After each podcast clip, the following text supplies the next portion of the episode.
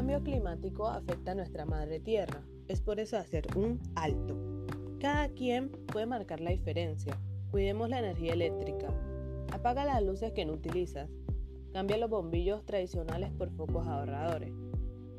Aprovecha al máximo la luz solar para evitar el consumo innecesario y excesivo de energía eléctrica. Recuerda, está en tus manos. Hola, bienvenidos a este nuevo programa. Los saluda Solami Mondragón en compañía de Luis Arboleda, Yeila Lagueño y Luisa Viveros desde la cabina, acompañándolos durante esta hora. El tema de hoy es acerca de un nuevo paradigma. En medio de la incertidumbre creada por el coronavirus, hay cierto consenso en que el mundo va a ser diferente a como lo conocíamos antes de la pandemia y que la forma que tenga dependerá mucho de la magnitud de la crisis más allá de las estrategias para mitigar sus consecuencias a mediado y largo plazo. Es aquí donde se hace evidente muchos de los valores centrales sobre los que gira el mundo moderno que deben ser transformados. El crecimiento sin límites, la productividad y la eficacia como únicas medidas del trabajo, la identificación entre consumir y ser feliz el dominio y la explotación de la naturaleza y los otros seres humanos. Así es, Ulami. Según Bernardo Toro, filósofo colombiano, habla del cuidado como el paradigma que buscará corregir los estragos del anterior, el consumismo.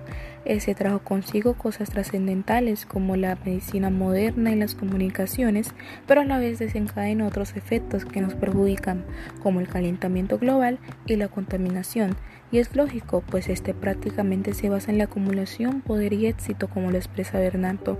Y por eso aparece el paradigma del cuidado, que consiste en concientizar que, si bien no podemos dejar de producir para consumir, aún así debemos buscar la forma de hacerlo sin que se sigan agravando los estragos que existen, que debemos preservar lo que queda para el futuro, aprovechándolo de una manera óptima.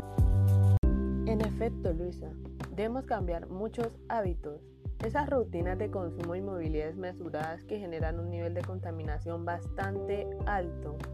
De modo que este paradigma nos presenta una nueva visión para pensar en el cuidado y la prevención de posibles daños futuros en diferentes espacios.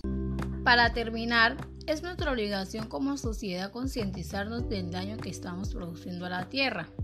Por tanto, debemos reducir la tendencia del consumo colectivo además de cuidar y preservar los recursos que tenemos a la disposición. Hay que recordar que quien supera la crisis se supera a sí mismo sin quedar superado.